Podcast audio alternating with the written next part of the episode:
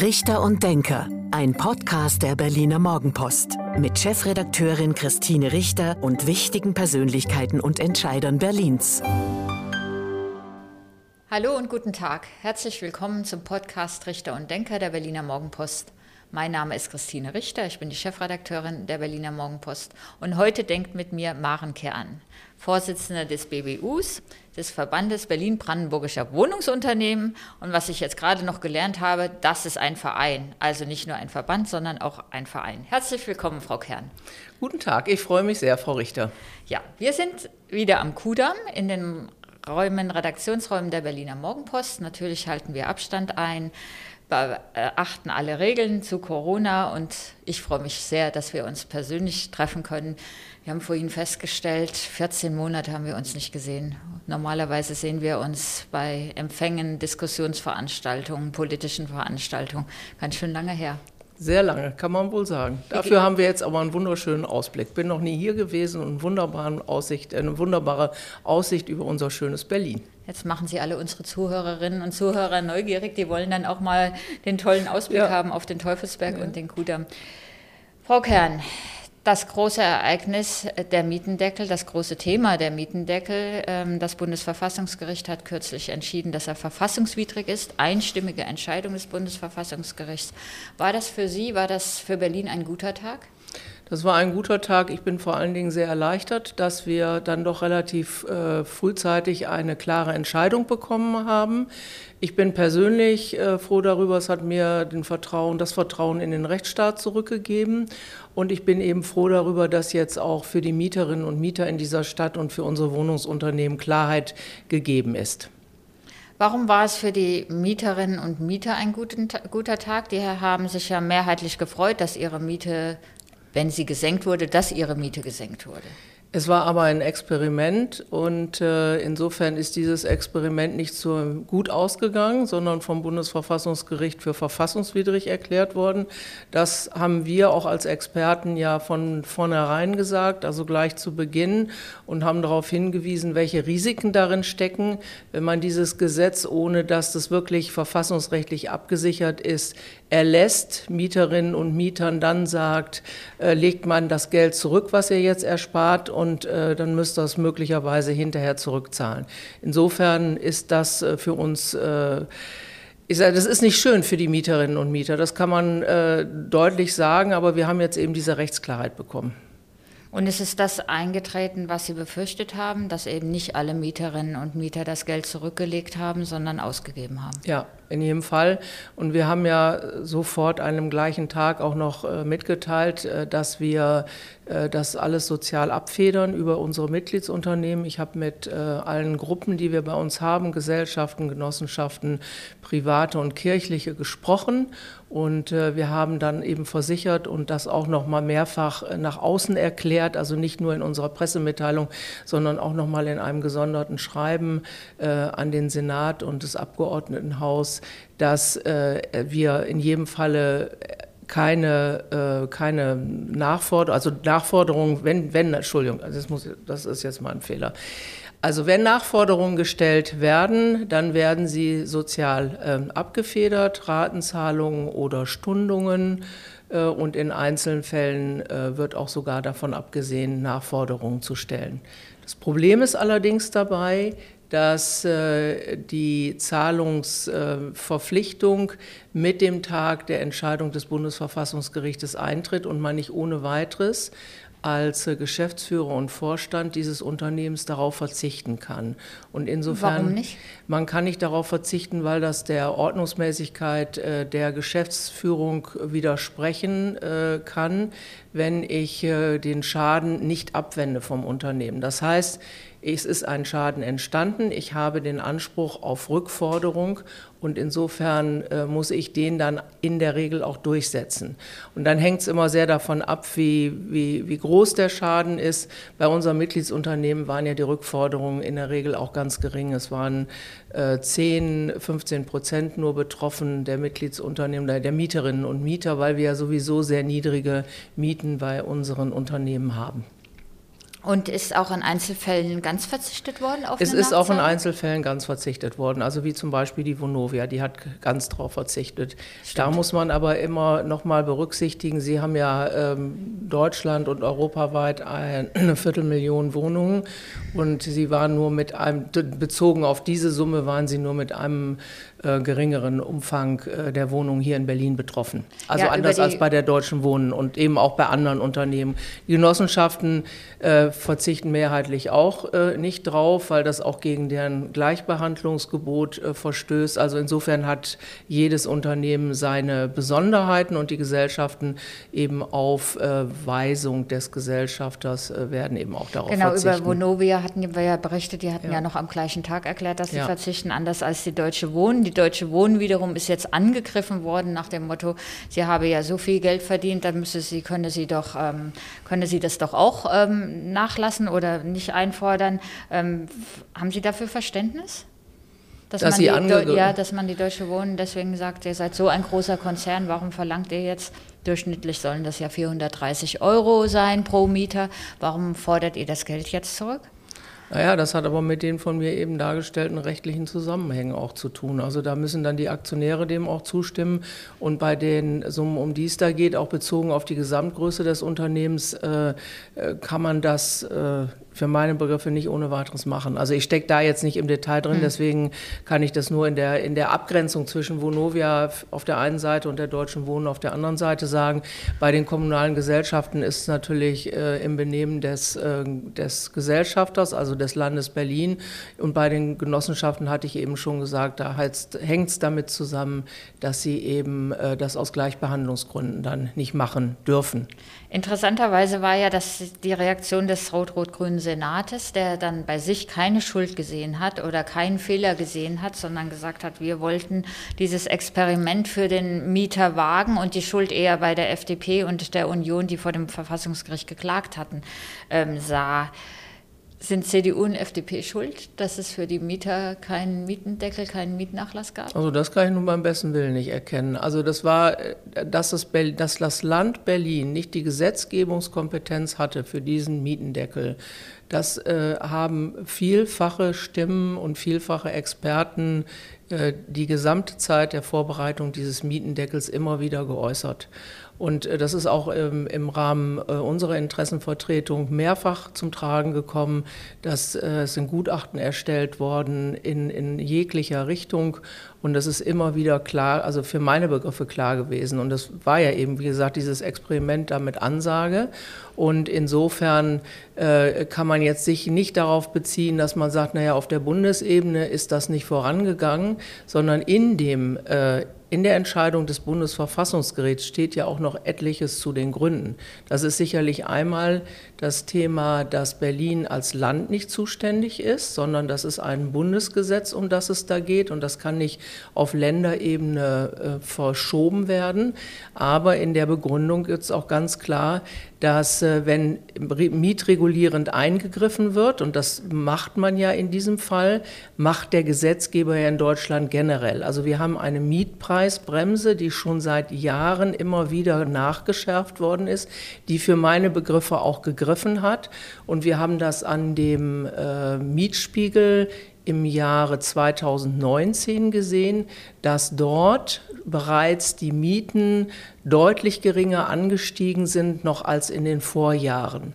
Und äh, das ist für mich auch ein Ausdruck dessen, dass die Mietpreisbremse hier richtig gezogen hat. Wir haben ja teilweise dann auch nicht mehr die Möglichkeit, Modernisierungs, diese sogenannten Luxusmodernisierung eben im vollen Umfang umzulegen, sondern das ist auch alles gedeckelt worden. Also es gibt, ich sag mal, ein Instrumentarium, was der Gesetzgeber uns hier an die Hand gibt. Und das, und das reicht, reicht aus. Ihrer Meinung nach reicht das, das aus, weil die Verfechter, des, aus, ja. die Verfechter des Mietendeckels ähm, sagen ja, dass die Mietpreisbremse ja. funktioniert ja nicht ja. und deswegen brauchen wir den Mietendeckel. Dann ahne ich, was Sie von dem Vorschlag halten, einen bundesweiten Mietendeckel einzuführen.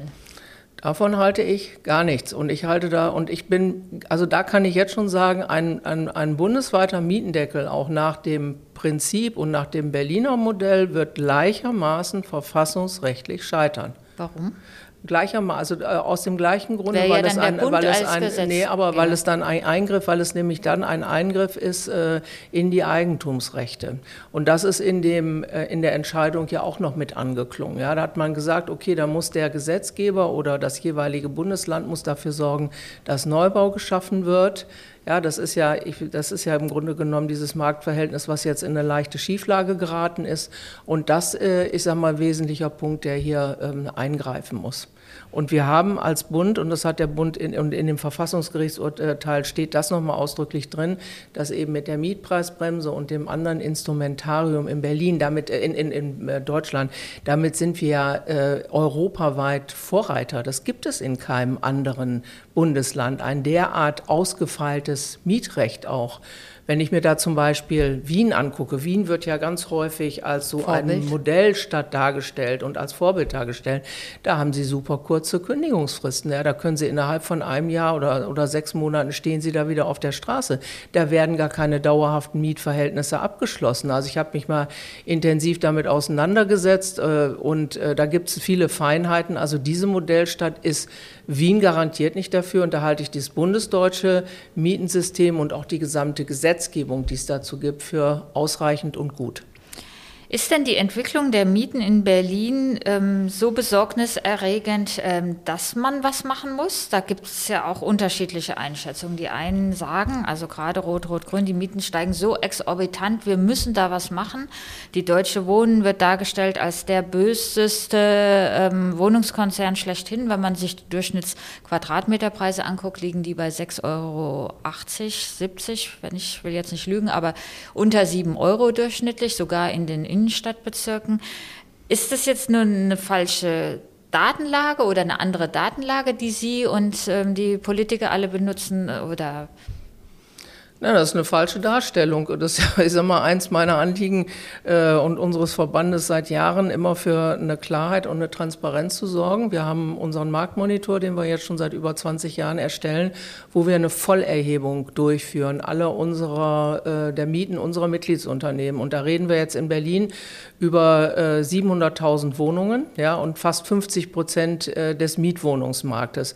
Und das wird dann immer gerne mal in den Wind geschrieben. Und dann heißt es, ja, da gibt es aber die Angebotsmieten, die Portalmieten, ImmoScout24 zum Beispiel, und die liegen dann deutlich darüber. Die liegen dann 30 Prozent drüber. Die Politik und auch, äh, auch die Fachöffentlichkeit beruft sich vielfach dann aber auf diese hohen Mieten, die aber nicht den tatsächlichen Mieten, die wir hier in Berlin haben, entsprechen.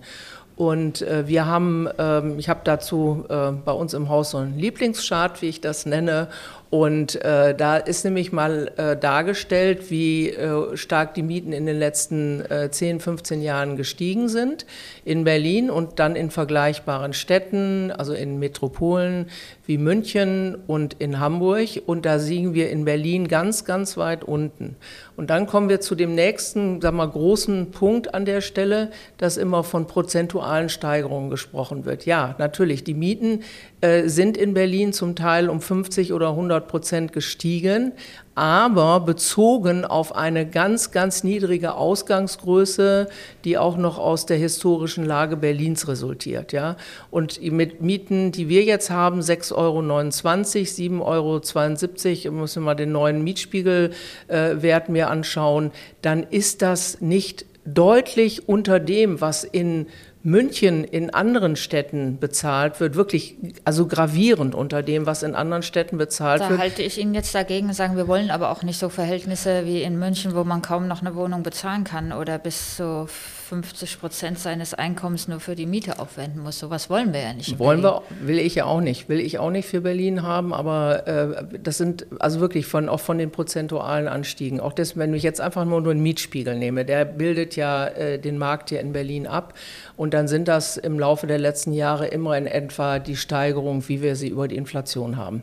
Und diese Mehr, also diese, diese, das ist wirklich eine, eine Falschbehauptung, eine Mehr der, der vermeintlich explodierenden Mieten trägt natürlich dazu bei, äh, dass auch dann wiederum äh, für die Vermieter in dieser Stadt dieses äh, vermeintlich schlechte Image auch entsteht. Es gibt natürlich auch die Angebote, über die wir auch berichtet haben, von 28 Euro pro Quadratmeter.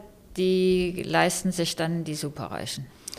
Es gibt auch diese hohen, natürlich gibt es sie auch. Äh, das will ich auch gar nicht in Abrede stellen, aber es gibt ja auch Personen und, und oder Menschen in dieser Stadt, äh, die sich das leisten können und auch leisten wollen. Und wo wir dann in einem anderen Segment sind, da sind wir irgendwie in schönen Dachgeschosswohnungen, ich weiß nicht, also da kann man sich, glaube ich, jetzt eine ganze Menge äh, überlegen und diese Wohnungen gibt es auch, aber das ist ja nicht die breite Masse. Und ich denke mal, wenn wir mit den Daten, die wir haben, so nachvollziehbar darlegen, dass wir hier keine Explosion haben, dann wäre es schön, wenn das eben auch die Öffentlichkeit mal so ähm, akzeptieren würde, damit man wieder besser auch ins ähm, Gespräch kommt. Wo wir eine Explosion haben der Kosten, das ist bei den Baupreisen. Das ist in der Tat so. Da reden wir über 400, 500 Prozent Steigerung. Das würde ich auch in keinem Falle negieren. Das, da kann ich von explodierenden äh, Kosten steigen, aber nicht bei den Mieten und äh, ja, schwierig. Ins Gespräch kommen ist ein gutes Stichwort. Ähm, Sie haben das lange gefordert in der ganzen Diskussion um Mietendeckel, Enteignung, dass man alle Akteure an einen Tisch holen sollte, Politik und Bauwirtschaft und ihr Unternehmen und, und, und, ihr Verband vielmehr. Das ist jetzt passiert. Den runden Tisch gab es jetzt zum ersten Mal. Gelungene Veranstaltung? Also ich war ja dabei. Ähm, naja, die hatte im Wesentlichen ja zum Anlass, äh, dass wir uns darüber unterhalten haben, wie es jetzt äh, nach dem Scheitern des Mietdeckels weitergeht. Und äh, da ist, ich sage mal, von den beteiligten Akteuren äh, von, von der Vermieterseite nochmal dargestellt worden, wie das jetzt konkret umgesetzt wird. Also dass äh, den Mieterinnen und Mietern jetzt ausreichend Zeit bleibt, dass sie informiert werden äh, und dass dann eben, wenn Rückforderungen gestellt werden, dass die sozial abgefedert werden. Und keiner, das ist ja das Wichtige in dieser Stadt, dass kein Mieter und keine Mieterin Sorge haben muss, deswegen die Wohnung zu verlieren. Ich sage mal, das war das vorrangige Thema. Und hat man sich auch verständigt, wie man in Zukunft miteinander im Gespräch bleiben will? Na, man hat angedeutet, dass es da einen runden Tisch geben Nach der wird. Wahl. Nach der Wahl. Ja. Vielleicht vorher noch einen Termin, aber ich sag mal, wir haben ja den Hauptteil der äh, Legislaturperiode rum. Und das, was wir immer gefordert haben, eben, wir hatten ja, das muss man sich ja mal vorstellen, äh, in der letzten äh, Legislatur hatten wir ja auch ein Neubaubündnis, ja, mit den privaten Unternehmen zusammen, also die im BFW organisiert sind. Und wir haben ja darüber gesprochen und haben den Neubau richtig vorangebracht. Und das ist ja alles äh, dann mit dieser neuen Legislatur nicht fortgesetzt worden.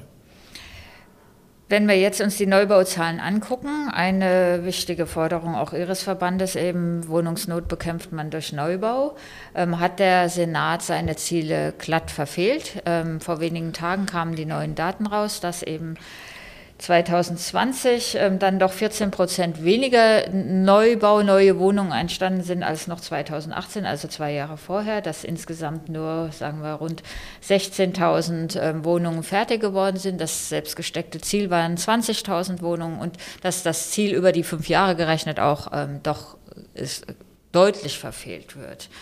Hat der Senat Ihrer Meinung nach gar kein Interesse an Neubau oder zu wenig Interesse? Also es wird nicht klar genug artikuliert, das Interesse. Also der eine oder andere hat das äh, vielleicht, äh, sage ich schon, wie Sie sehen oder wie Sie hören, mit diesem, mit diesem leichten Zögern. Aber es wird auf alle Fälle nicht in der Deutlichkeit äh, nach vorne getragen und in der Deutlichkeit umgesetzt, äh, wie das äh, in anderen Städten, da darf ich einmal Potsdam nehmen, äh, die es sehr früh erkannt hat, also einmal sehr früh erkannt haben, dass man Neubau braucht und das auch frühzeitig auf die Schiene gesetzt hat und mit der notwendigen Durchsetzungskraft und mit dem notwendigen Engagement auch immer wieder vermittelt hat. Und ein weiteres sehr, sehr positives Beispiel ist, das Stadt, äh, ist die Stadt Hamburg, die das gleichermaßen sehr frühzeitig erkannt hat. Wir wachsen die wieder. auch einen runden Tisch Genau, die auch einen haben. runden Tisch haben, die viele Instrumente haben. Ich habe mich auch mehrfach schon darum bemüht, dass wir das sozusagen hier auch für Berlin übernehmen. Und ich sage mal, das ist noch in der alten Legislatur, ist das ja dann angeschoben worden, in der neuen Legislatur eben dann aber nicht mehr fortgesetzt worden. Und äh, da ist es in Hamburg ist es eben so, dass es auch zur Chefsache geworden gemacht worden. Und das heißt, dass ich das dann entsprechend auch in den Bezirken, wir haben ja hier diese Zweistufigkeit, die ich sag mal auch in der Führung einer solchen Stadt, wenn ich das so sagen darf, nicht ganz einfach ist, aber äh, wo man dann in den Bezirken das natürlich auch vermitteln muss, dass man sagt, so, wir müssen, wir wachsen, wir haben unheimlichen Zuzug, das ist ja toll für die Stadt, ja, weil ich sage das auch eben immer mit dem Brustton der Überzeugung, äh, weil ich auch für Brandenburg zuständig bin und im weiteren Metropolenraum haben wir jetzt teilweise Leerstände, die schon wieder auf die 30 Prozent zugehen. Und das ist nicht schön, wenn Sie in solchen, äh, in Regionen leben, wo Sie nur noch Rückgang haben, ja, wo keiner mehr nachzieht, wo keine Kinder mehr in ausreichendem Umfang geboren werden. Was kann sich, glaube ich, jeder vorstellen. Also insofern bin ich froh darüber, dass wir diesen, diese Attraktivität in Berlin haben, dass dieser Zuzug da ist und dann braucht man eben halt mehr Wohnungen und da muss man sich darauf verständigen und muss das dann auch in den Bezirken umsetzen und durchsetzen? Na, mein Eindruck ist ja, dass es schon äh, zumindest eine Regierungspartei gibt, die Linke, die gar kein Interesse dran oder wenig Interesse an Zuzug oder an, an einer wachsenden Stadt hat. Also dass schon das Gefühl, was man vielleicht auch am menschlich nachvollziehen kann, Veränderungen ähm, ist auch anstrengend und herausfordernd, dass man das Gefühl hat, ähm, es reicht ja so, wie Berlin jetzt ist. Und jetzt ist ja Berlin ganz schön und jetzt sind die Mieten niedrig und jetzt sind wir ja fast schon vier Millionen Einwohner. Und warum müssen wir denn noch immer mehr Leute in die Stadt holen? Warum müssen wir denn immer noch mehr wachsen? Und dass sich das wiederum dann auch widerspiegelt in, ähm, im Wohnungsneubau. Also in den großen Projekten wollen wir da wirklich 5000 Wohnungen oder tun es nicht auch 2000 Wohnungen?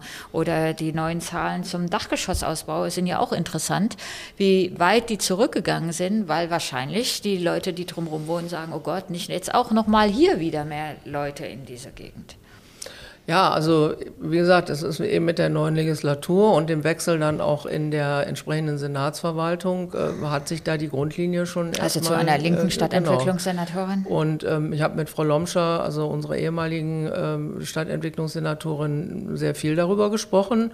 Und dann ist ja zunächst auch erstmal diese Zielzahl, die man ja eruiert hatte, was wir an Neubau brauchen in dieser Stadt, also 20.000 mindestens 20.000 Wohnungen pro Jahr, die ist ja erstmal über einen gewissen Zeitraum Zeitraum in Frage gestellt worden.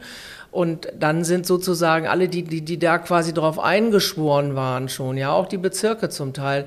Das ist dann wieder so ein Stückchen weggebrochen und dann hat man wieder neu angefangen. Und ich glaube, das kann ich, denke ich, sagen, äh, nicht mit der notwendigen Durchsetzungskraft und mit der notwendigen Überzeugungskraft dann auch äh, vermittelt. Ähm, einige ihrer Mitgliedsunternehmen haben, als die Diskussion über Enteignung, jetzt kommen wir nochmal zu dem Mietendeckel losging, auch gesagt, sie stoppen jetzt erstmal alle in, ähm, Investitionen und warten mal ab, was passiert, weil das muss ja finanziert werden. Ähm, investieren die jetzt wieder? Ja, die investieren wieder, aber jetzt muss man einfach mal sagen, die haben natürlich erstmal alles auf Stopp gestellt. Ja, also angekündigt war der Mietendeckel ja für fünf Jahre. Und äh, sie, sie machen den Wirtschaftsplan für, die, für das jeweilige Folgejahr, machen sie in der Regel immer im Herbst des jeweiligen Jahres. Jetzt ist es ins Frühjahr reingegangen. Sie können nicht so ohne weiteres jetzt alles wieder auf Anfang stellen und sagen, Sie müssen das ja auch in den Gremien mit beschließen, also im, im Aufsichtsrat, in der Gesellschafterversammlung, äh, was auch immer. Und insofern äh, werden die sicherlich wieder ähm, investieren. So, da bin ich, ich meine, und jetzt muss, jetzt muss man in den einzelnen Gruppen sicherlich auch nochmal unterschiedlich. Die äh, landeseigenen Wohnungsbaugesellschaften dürfen nicht Mieten erhöhen, so wie es ausschaut. Genau. Ähm, denen fehlen dann viele Millionen mhm. Euro.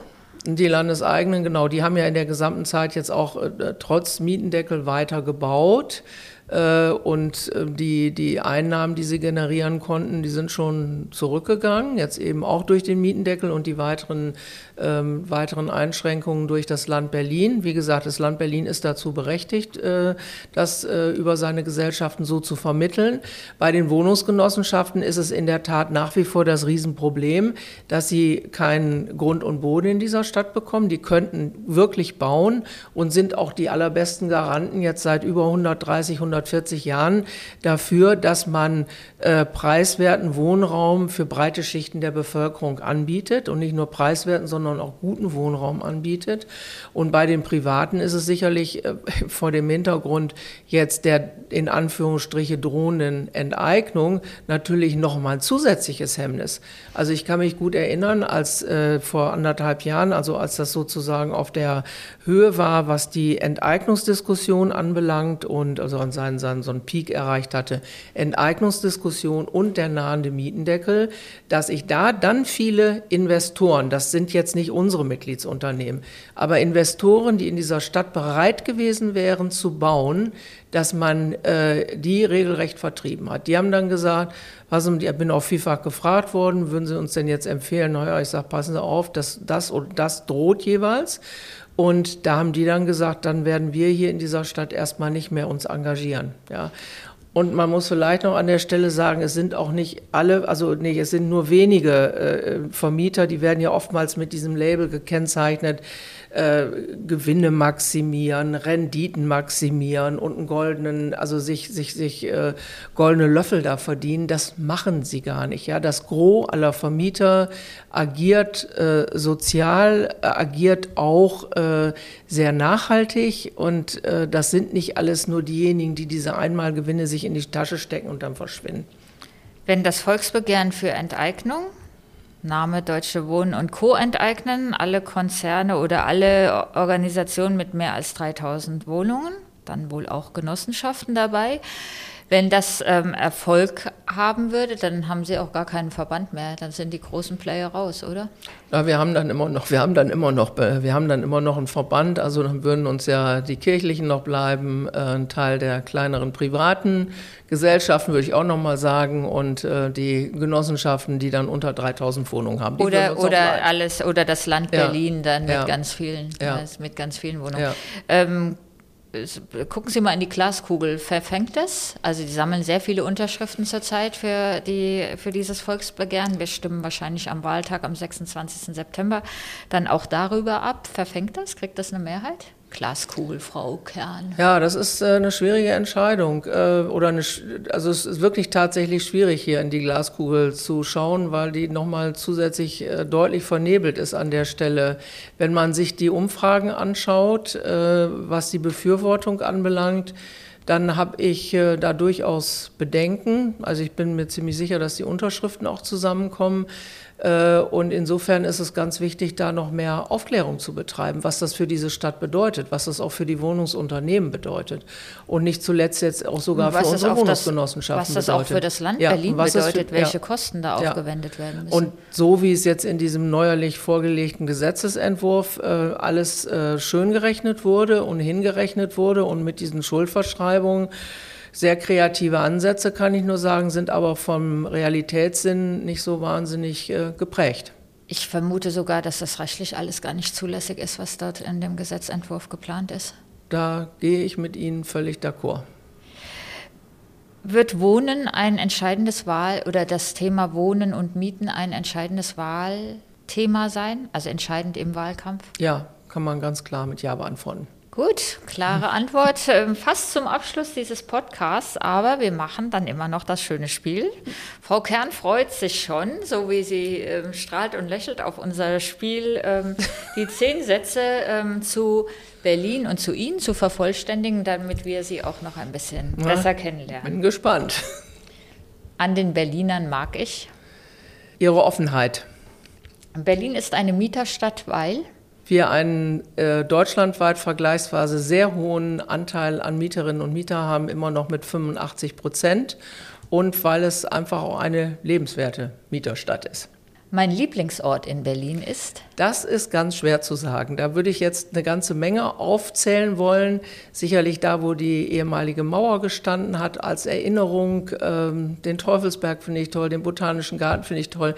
Ich finde wirklich ganz, die Bodeinsel ist ganz wunderbar. Also ich könnte mich dann, also in dieser vielfältigen, tollen Stadt, könnte ich mich tatsächlich nicht auf einen, einen Ort festlegen. Der Verband BBU ist für Berlin und Brandenburg wichtig, weil? Weil wir ein äh, wesentlicher Akteur sind, äh, unsere Unternehmen und ihre Interessen bündeln und uns sehr stark für eine positive, zukunftsgewandte Stadtentwicklung einsetzen. Meine schönste Urlaubsreise war? Könnte ich Ihnen jetzt tatsächlich nicht sagen. Waren, äh, waren viele schöne dabei. Also vor allen Dingen auch äh, den Besuch von, von Landschaftsgärten, die ich liebe. Mein Mann ebenso wie ich. Berlin braucht Wachstum, weil? weil es äh, wichtig ist, äh, um sich weiter zu entwickeln, um sich auch weiter in die Zukunft ent, äh, zu entwickeln, modern zu bleiben und Visionen zu haben. Jetzt ärgere ich Sie ein bisschen. Am rot-rot-grünen Senat gefällt mir. Tja, das ist, äh, da kann ich auch spontan nicht drauf antworten. Meine Freizeit verbringe ich am liebsten. Äh, wie ich ja ich eben schon sagte, also gerne mit, äh, gerne äh, mit gärtnerischer Arbeit und äh, auch gerne in der Natur, aber auch gerne Filme anschauen, lesen, so was viele andere auch machen. Die Corona-Pandemie lehrt uns, dass äh, sich das Leben ganz schnell verändern kann, dass ganz gravierende Eingriffe äh, folgen können, dass man das aber, wenn man äh, zusammenhält, wenn man auf Augenhöhe auch agiert, wenn man miteinander ins Gespräch kommt, das auch überstehen kann und auch durchaus gestärkt hervorgehen kann. Das sehe ich jetzt bei dem Thema Digitalisierung. Das hat uns wirklich wahnsinnig nach vorne gebracht. Und schon der letzte Satz. Vom nächsten Senat wünsche ich mir. Äh, ein stärkeres Agieren auf Augenhöhe und dass wir als äh, Teamplayer, die wir sind, äh, weiter eingebunden werden und konstruktiv mitarbeiten können und miteinander arbeiten können. Vielen Dank, Frau Kern. Bitte das war schön. der Podcast Richter und Denker der Berliner Morgenpost. Mein Name ist Christine Richter, ich bin die Chefredakteurin der Berliner Morgenpost und heute hat mit mir gedacht Maren Kern, die Vorsitzende des Verbandes BBU, Berlin-Brandenburgische Wohnungsunternehmen. Schön, dass Sie da waren und mitgemacht haben. Vielen Dank fürs Zuhören und bis zum nächsten Mal. Das war Richter und Denker. Vielen Dank fürs Zuhören. Schalten Sie nächste Woche wieder ein zu einer neuen Folge mit Berliner Morgenpost-Chefredakteurin Christine Richter.